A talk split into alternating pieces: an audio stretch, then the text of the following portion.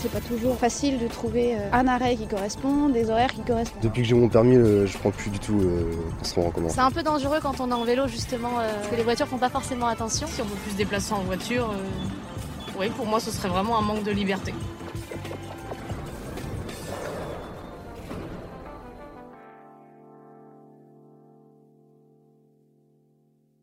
Le XXe siècle était celui de l'automobile.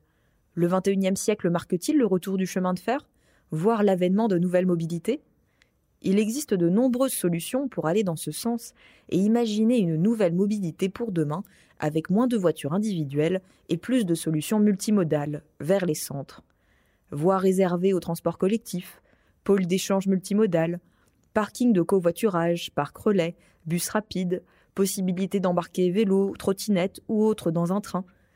Pourquoi un déplacement se ferait-il obligatoirement avec le même véhicule du point A au point B? Finalement, ne faudrait-il pas que le futur des infrastructures se dessine à partir des usages et plus seulement des formes? Pour mieux comprendre ce sujet, nous avons demandé à deux experts de nous rejoindre. Bonjour à tous les deux et bienvenue. Tout d'abord, puis-je vous demander de vous présenter à nos auditeurs en quelques mots? Bonjour, Amélia Roux. Je suis directrice du développement chez Vinci Autoroute et en particulier en charge des nouvelles mobilités. J'accompagne les territoires euh, sur ces sujets. Bonjour, André Brotteau. J'ai pendant de nombreuses années été en charge de la construction dans l'une des sociétés de Vinci Autoroute, Cofiroute.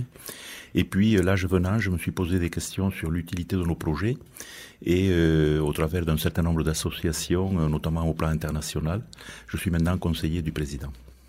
Le XXe siècle était celui de l'automobile. Le XXIe siècle marque-t-il le retour du chemin de fer, voire l'avènement de nouvelles mobilités? Je pense qu'il faut prendre le problème sous l'angle de la route.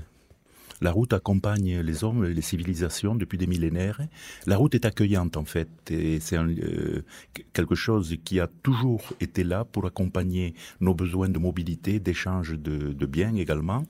Alors évidemment, euh, elle s'est adaptée. Hein. Au début, c'était des piétons, des cavaliers. Ensuite, ça a été des coches. Puis le train est arrivé. Il a bien fallu aller à la gare avec la route. Ensuite, on a vu arriver la voiture, l'automobile. Euh, je pense qu'en France, on a fait une erreur à ce sujet-là on a euh, baptisé les routes les plus performantes d'autoroutes en leur accolant le mot auto. Ce n'est pas une bonne idée parce que les anglo-saxons ont dit motorway ou highway. Euh, et donc en France, on a assimilé l'autoroute au transport individuel, alors qu'en fait, la route et l'autoroute sont multimodales, elles se sont adaptées à tous les modes depuis des millénaires et elles vont continuer à s'adapter. Oui, pour dire autrement, je pense que clairement, c'est pas du tout la fin de l'automobile. Il faut quand même penser qu'aujourd'hui, euh, 80% des déplacements se font par voiture pour plusieurs raisons. La première, euh, je pense que le français, de manière générale, est attaché à sa, voiture, puisque c'est quand même le moyen, euh, c'est synonyme de liberté, de souplesse, etc. Mais très souvent, pour les trois quarts d'entre eux, euh, en fait, les Français n'ont pas d'autre alternative. C'est la voiture ou la voiture. Donc, en fait, pour pouvoir aller travailler, se soigner, aller étudier, la voiture est indispensable. Et la réflexion qu'on a aujourd'hui et le virage qu'on doit tous prendre, c'est effectivement de se dire la route telle qu'elle pour les automobiles, comme disait André, et d'avoir en fait que des voitures en auto soliste, c'est ça qu'il faut changer. C'est que la route demain, elle doit être plus partagée, euh, plus décarbonée pour, pour, accueillir d'autres types de mobilité, des bus, euh, des voitures plus remplies. C'est vraiment ça le virage qu'on doit tous prendre collectivement. Plusieurs expérimentations sont déjà en cours. On a testé déjà beaucoup de choses en France et à l'étranger. Le parc relais, par exemple, c'est une solution qui a déjà été testée à Bordeaux. Est-ce que vous pouvez expliquer concrètement déjà à nos auditeurs comment cela fonctionne? Est-ce que cette solution peut être transposable à toutes les grandes villes de France? Je pense notamment à la capitale où le foncier est très onéreux et où il faudrait énormément de parking pour accueillir toutes, toutes ces voitures qui congestionnent la capitale. Alors, je connais pas mal de villes de province comme Bordeaux, Toulouse ou Lyon, où effectivement vous avez des parcs relais qui sont euh, vraiment, on va dire, presque dans la ville, en, en périphérie vraiment euh, très très proche. Et le but de ces parcs, c'est qu'en fait, vous venez en, avec votre voiture, vous vous garez sur ces parcs, et de là, vous partez en métro ou en tram et vous abandonnez entre guillemets votre voiture à l'extérieur de la ville. La problématique, c'est qu'avec l'urbanisation, les personnes habitent de plus en plus loin. Euh, et à cause du foncier forcément. Et donc en fait ces parcs relais deviennent presque inabordables en termes de, de temps parce que il faut passer déjà une zone de congestion pour, avant d'arriver dans ces parcs relais. Donc en fait ce qu'il faudrait faire maintenant c'est euh, refaire des parcs relais, mais dans une périphérie beaucoup plus lointaine, et d'avoir donc un, chapelet, on va dire, de zones où on puisse effectivement arriver en voiture euh, des, zones périurbaines, parce que c'est vraiment ça dont on parle aujourd'hui, euh, ces zones-là où on peut pas y aller en train, on peut pas bouger en train, et donc d'avoir ces zones-là, ces espaces où on, peut arriver en voiture et de là prendre un bus rapide ou à déjà à minima des voitures et, se regrouper dans des voitures. Donc c'est vraiment ça, c'est de repousser ces parcs relais et de recréer une ceinture quelque part qui vienne englober la métropole. Ça signifierait justement fragmenter euh, nos déplacements. Est-ce que demain, nos déplacements seront plus euh, fragmentés, divisés? Est-ce que, par exemple, les premiers kilomètres, comme vous le disiez, peuvent se faire en voiture jusqu'à la gare, la station, le parc relais, avec un stationnement gratuit ou forfaitaire, un trajet en transport en commun, puis les derniers mètres à pied, en trottinette? Je pense que il faut faire attention. Je voudrais revenir un peu en arrière. Il y a un biais. Si vous voulez, là, on est déjà en train de partir sur la ville. Et en fait, le biais, il est le suivant. On entend dire, par exemple, aux Nations Unies, que la France, en 2011, avait 75% de la population qui vivait en ville.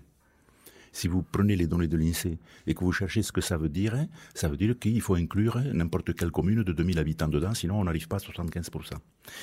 Et l'étape d'après de ce biais consiste à dire, ben, nous sommes en région parisienne, et donc l'avenir, c'est les transports collectifs, et puis on en déduit des par des voies réservées, etc. Mais il faut savoir que si vous regardez euh, une ville, une métropole comme Toulouse, les transports collectifs ne pèsent que 25% de la métropole. Le reste, c'est la voiture. Et donc, vous voyez que le biais qui consiste à dire, un, l'urbain, c'est l'avenir, et deux, en région Île-de-France, c'est les transports collectifs qui sont dominants, et donc, pour 75% de la population, ça va être le sujet dominant, c'est totalement faux. En fait, en dehors de l'Île-de-France, la voiture est partout. Et donc, comment nous déplacerons-nous demain? Eh bien, dans 80% des cas, ce sera euh, des déplacements euh, sur des routes euh, plus ou moins sophistiquées, plus ou moins voiries urbaines, voiries rurales, voiries départementales, autoroutes, et on se déplacera pas tout à fait pareil, puisqu'il faudra décarboner ce segment de la mobilité, et celui-là, il est majeur. Il pèse 80% du total des émissions. Et donc, si on ne décarbone pas ce segment-là, on est mal. Donc ce sera dans un premier temps probablement le véhicule électrique. Dans un deuxième temps, lorsqu'on constatera qu'il y a un problème de terre rare, peut-être qu'il y aura des, euh, une sorte de conduction. Le véhicule captera de l'énergie par un câble qui sera noyé dans la chaussée. Peut-être que ce sera des véhicules hydrogène. Donc ça, c'est le gros paquet. Et ensuite, il y a effectivement la ville. Et dans la ville, vous avez deux cas. En gros, la ville-centre, où en gros là, ben, c'est le transport collectif, il n'y a pas de mystère, une des grandes métropoles. Hein. Et puis les, relations entre cette ville et son interland. Et, là, on trouve effectivement dans, ces relations entre des zones peu denses et des zones extrêmement denses, le problème qui est qu'on ne peut pas, même avec un véhicule électrique ou autonome, répondre au problème de la congestion et de la place de la voiture. Dans la ville-centre, c'est clair qu'il faut réduire la place de la voiture. Hein. On a construit la ville-centre autour de la voiture. Il faut revenir en arrière, c'est évident. Et donc, dans la liaison entre la ville-centre et les extérieurs, eh bien, le véhicule électrique, hydrogène ou autonome ou je ne sais trop quoi, ne suffira pas. Donc là, il faut massifier sur ce segment-là. Et ce segment-là, il pèse peut-être 20% du total, vous voyez. Et sur ce segment-là, il faut effectivement enchaîner, fragmenter, comme vous le disiez, le, déplacement en, utilisant les modes les plus pertinents en fonction du, déplacement. Si au début, vous êtes dans un milieu rural à 50 km de Paris, de Toulouse ou de Bordeaux, vous aurez de toute façon une voiture, vous en aurez besoin pour déposer les enfants à l'école ou pour euh, au retour passer par le supermarché ou je ne sais quoi. Et donc, vous utilisez ce parking, vous allez dans le fameux parc relais dont on parlait à l'instant. Et là, on a intérêt à vous proposer euh, quelque chose qui est beaucoup plus efficace que la voiture solo, et donc, ben, ça va être quoi? Des navettes, des autocars. Euh, si euh, vous avez la chance d'être pas trop loin d'une gare euh, ferroviaire, ben, ce sera le TER, le Transilien, ou ce qui remplacera le Transilien, un RER, un métropolitain, ou je ne sais trop quoi. Et, et c'est ce mode de transport qui, au bout de 30 ou 40 km, va vous amener dans les modes de transport de la ville-centre. Donc vous voyez, effectivement, on va vers un enchaînement fluide des modes, mais je pense qu'il faut éviter d'appliquer ce modèle-là à la France entière. Parce que ça peut générer beaucoup d'agacement chez 80% de la population. Pour illustrer ce que dit euh, André, euh, dans la région parisienne, il y a un cas qui marche bien aujourd'hui, depuis une dizaine d'années. C'est sur l'autoroute A10 où vous avez effectivement euh, un grand parc relais qui s'appelle Longvilliers, où, les voitures arrivent et donc disposent de 255 places pour se garer. Et de là, un bus urbain, un bus passe toutes les 5 minutes. Donc c'est ça qui est assez intéressant, c'est qu'on a une fréquence très importante. Et ce, ce bus vous emmène directement à la gare RER e en 30 minutes. Donc le temps est, est stable. sur la fin, comme il y a des zones de congestion, il y a même une voie réservée. Et donc ce dispositif-là permet de garantir un temps de parcours très intéressant et d'éviter effectivement des, des temps d'attente trop longs. Et là où je rejoins André, c'est qu'effectivement, ce modèle-là, il faut effectivement essayer de, le reproduire le, plus de fois qu'on peut sur toutes les, tous les axes autoroutiers qui le permettent.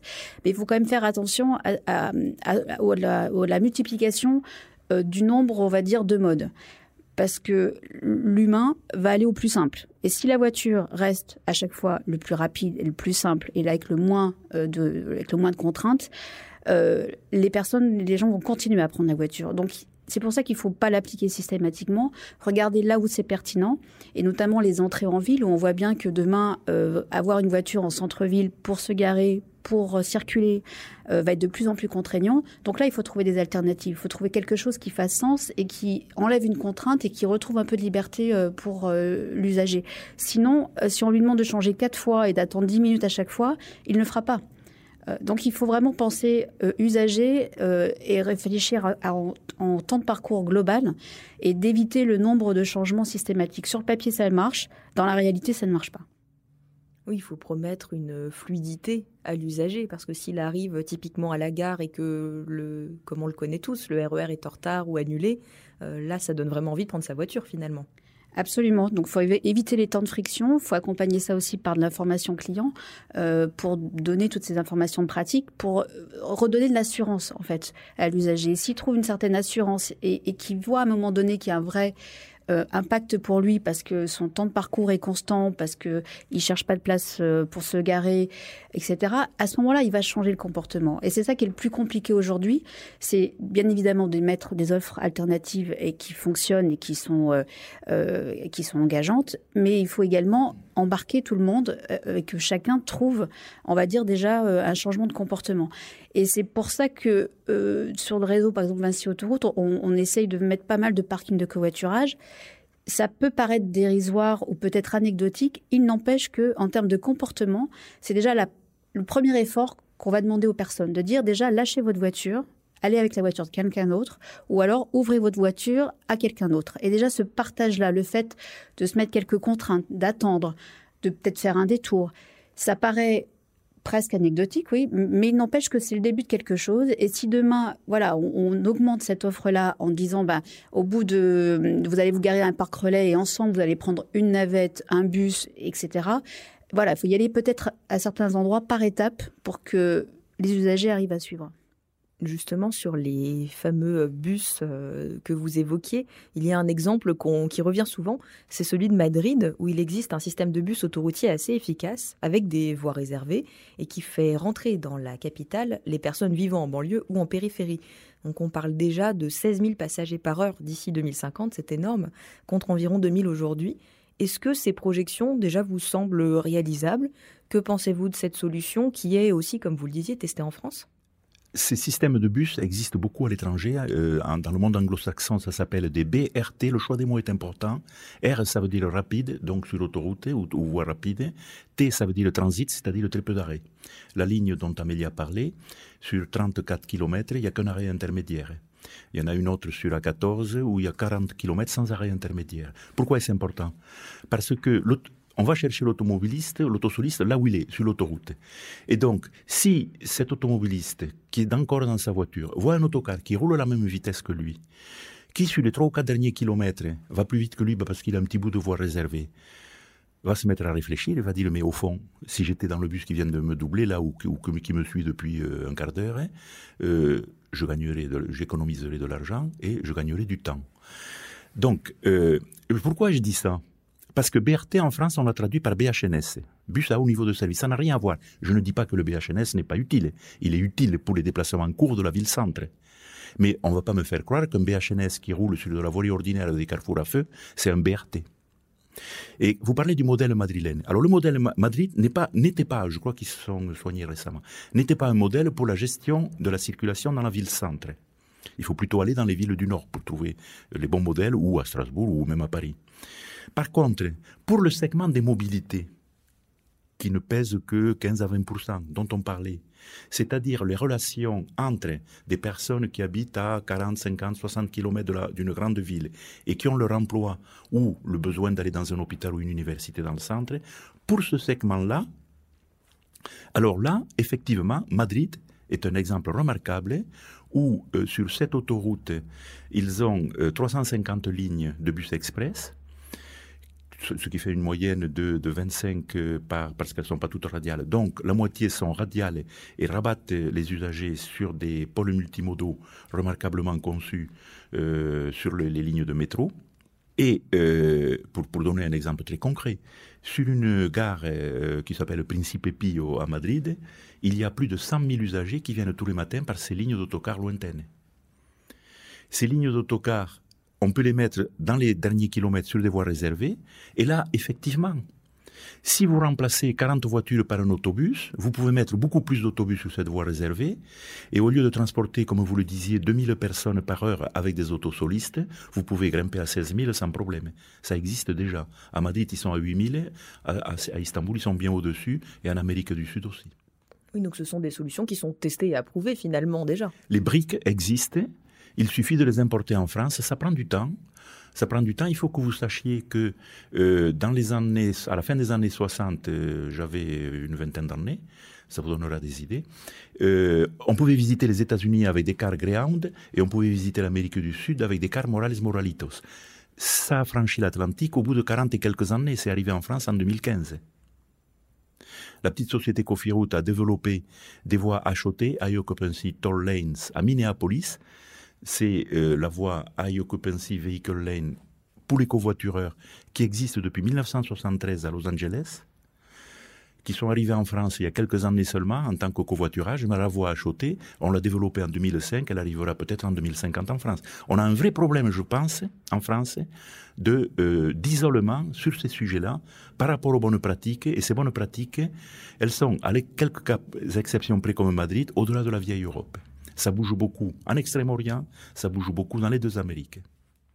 Alors pour revenir en France, on a quand même quelques expériences, mais c'est vrai que la problématique, c'est que ça reste souvent à, titre expérimental et qu'on attend beaucoup de retours d'expérience, de vrais résultats avant de se lancer.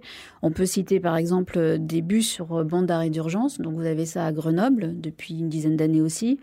Euh, la métropole de Marseille euh, est, en train d'en développer énormément avec euh, la direction des routes atlantiques. Donc beaucoup de bus vont circuler sur les bandes d'arrêt d'urgence. Ils ont des gros problèmes de congestion, donc ça amène effectivement un peu de fluidité. Et comme on disait tout à l'heure, le fait de voir qu'un bus circule alors que les voitures sont à l'arrêt, c'est la meilleure preuve. En tout cas, c'est le meilleur moyen de, montrer qu'il y a une vraie efficacité au, niveau, au niveau des bus. on commence à voir également sur autoroute des voies réservées au covoiturage. Pareil, Grenoble expérimente ce sujet-là depuis septembre et depuis décembre, c'est Lyon qui a une voie de réservée également au covoiturage. Donc on est, attentif, on regarde tous ces sujets-là. Euh, on a des projets en cours aujourd'hui sur Bordeaux, sur Toulouse, mais il y a une certaine frilosité. Et ensuite, il y a aussi une problématique, euh, on va dire, de, comment dirais-je, il faut, il faut faire un projet collégial ensemble. Et très souvent, euh, comme on parle de zones qui sont en périphérie, euh, je ne vais pas dire qu'elles sont un peu orphelines, mais presque. C'est-à-dire que la ville-centre, elle est bien, très bien gérée par euh, euh, l'AOM de la ville et, politiquement par la ville. la région a un cadre très général.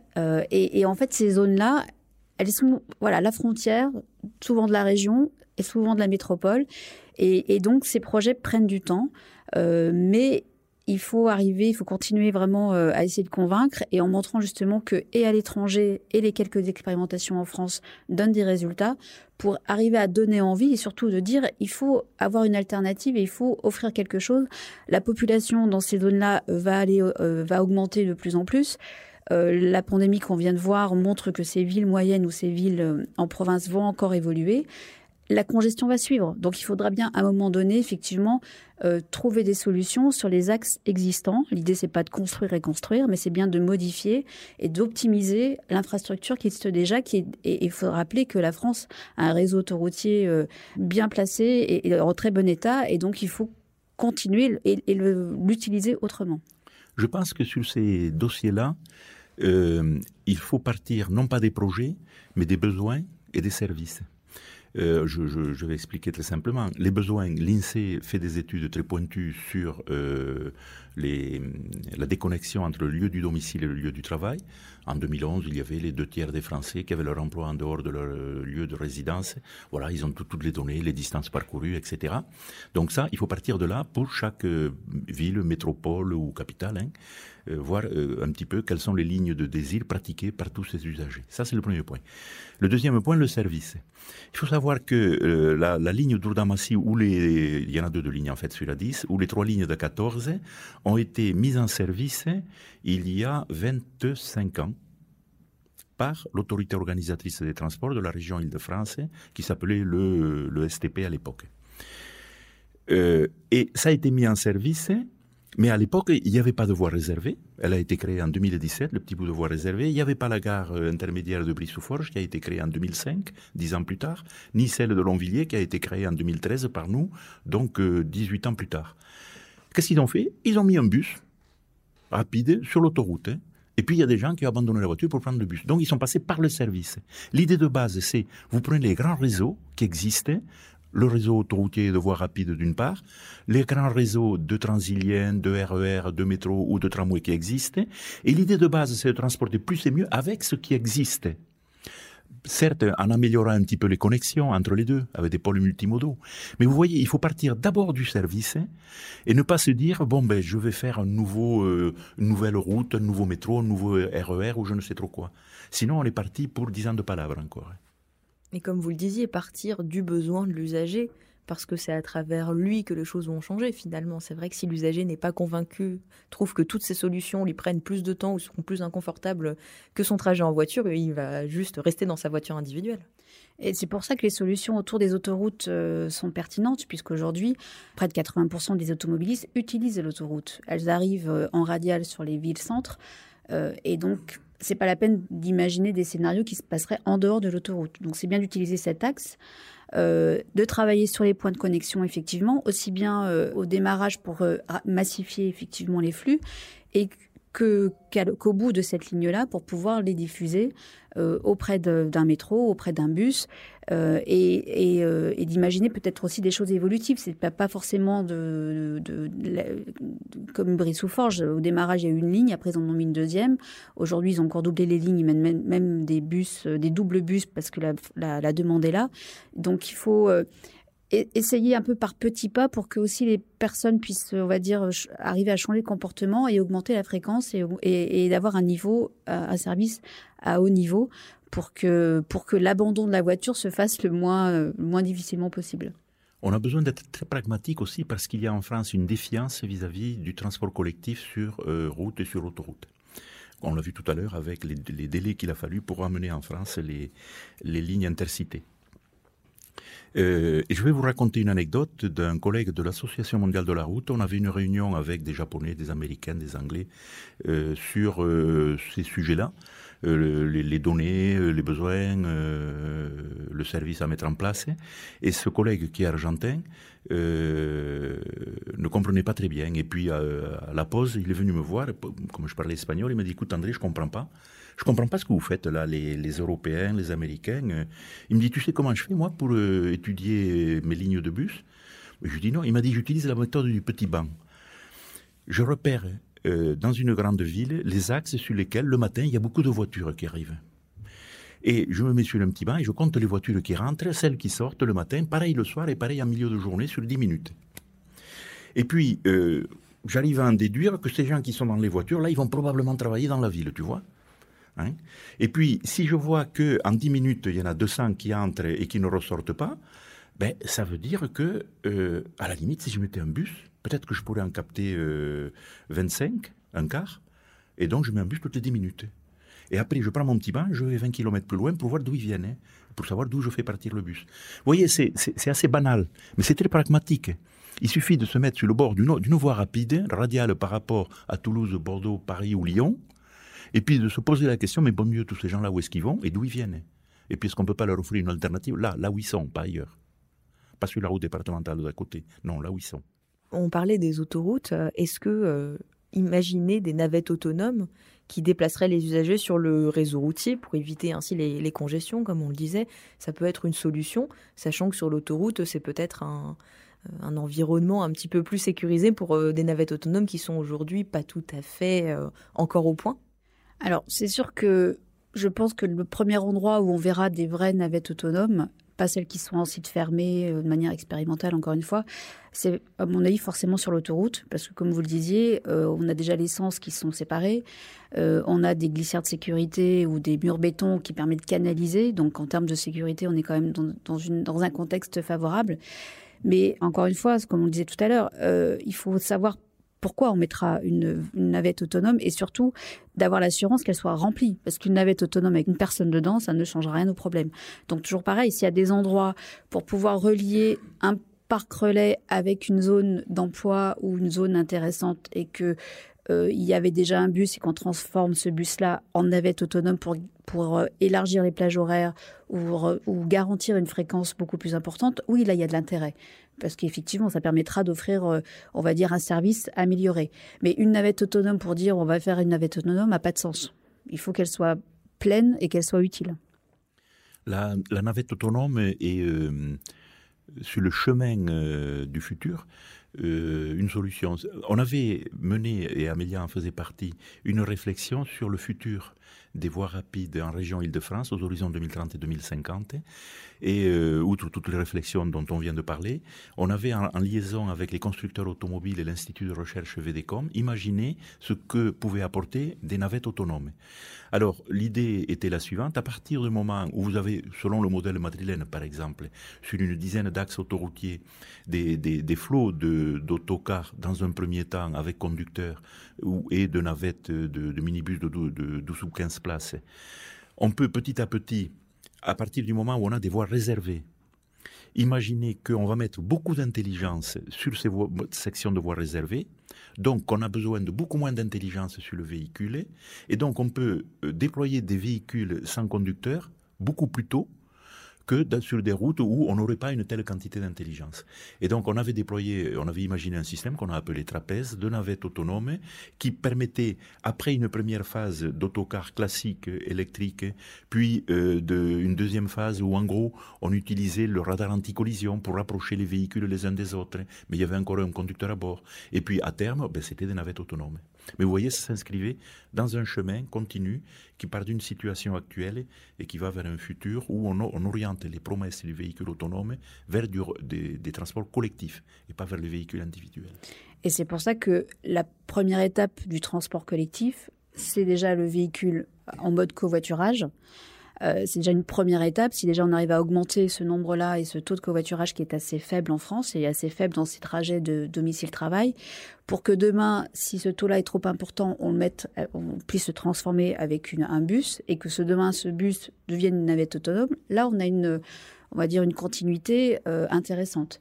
Mais d'imaginer qu'on va rien faire aujourd'hui et qu'on attendra la solution qui viendra des véhicules autonomes, je pense qu'effectivement, on va tous se planter. Donc, il faut déjà changer les comportements, faire plus du collectif et, chacun peut faire cet effort-là et n'a pas forcément besoin d'une multitude d'offres de services, mais déjà peut faire euh, cet effort. Et quand euh, euh, les axes aujourd'hui sont très bien identifiés, de savoir là où on peut en faire plus, et, chacun prenne le, pli de, ce covoiturage, ou en tout cas de trouver des manières de, de, rouler de manière plus collective, à ce moment-là, le service viendra forcément. Merci à tous les deux pour cet échange riche. Et merci à tous nos auditeurs d'avoir suivi cet épisode. Nous vous retrouvons dès la semaine prochaine.